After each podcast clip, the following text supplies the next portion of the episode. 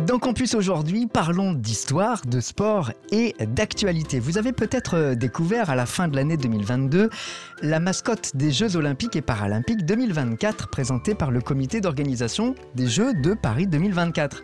Alors il faut savoir que les mascottes des Jeux, elles existent depuis 1968. En fait, elles ont pour mission d'incarner l'esprit olympique, elles doivent aussi quelque part diffuser les valeurs véhiculées par chaque édition des Jeux et puis surtout, elles doivent promouvoir l'histoire et la culture de la ville et du euh, pays. Donc finalement, les mascottes, ce sont les premières ambassadrices des Jeux.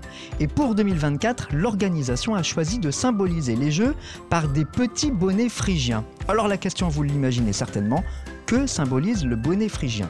Alors techniquement, c'est un bonnet rouge avec deux cache-oreilles et une pointe qui retombe.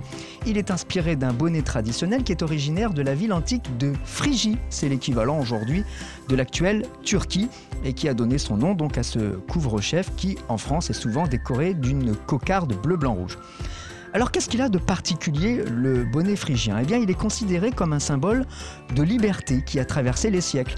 Il faut savoir que déjà dans la Rome antique, quand un maître rendait la liberté à son esclave, eh bien il le coiffait du pileus. Le pileus, c'était un bonnet en feutre rouge qui ressemble au bonnet phrygien d'aujourd'hui.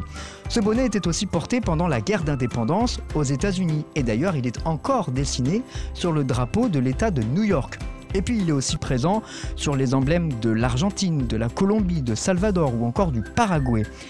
Et en France, eh ben, en France, on retrouve le fameux bonnet rouge pendant la Révolution, à la fin du XVIIIe siècle. Il est porté comme bonnet de la liberté en 1792, lorsque la République qui vient de naître est représentée par Marianne.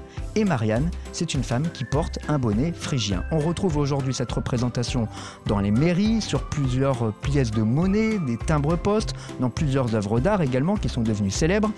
L'image de Marianne coiffée du bonnet, c'est devenu le symbole de la France, de la République et de la liberté.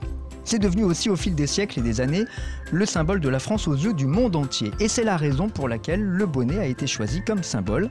Il a été modernisé bien sûr, il est représenté vivant avec euh, des yeux, des bras, des jambes, au moins pour euh, les valides, et il est surtout en action.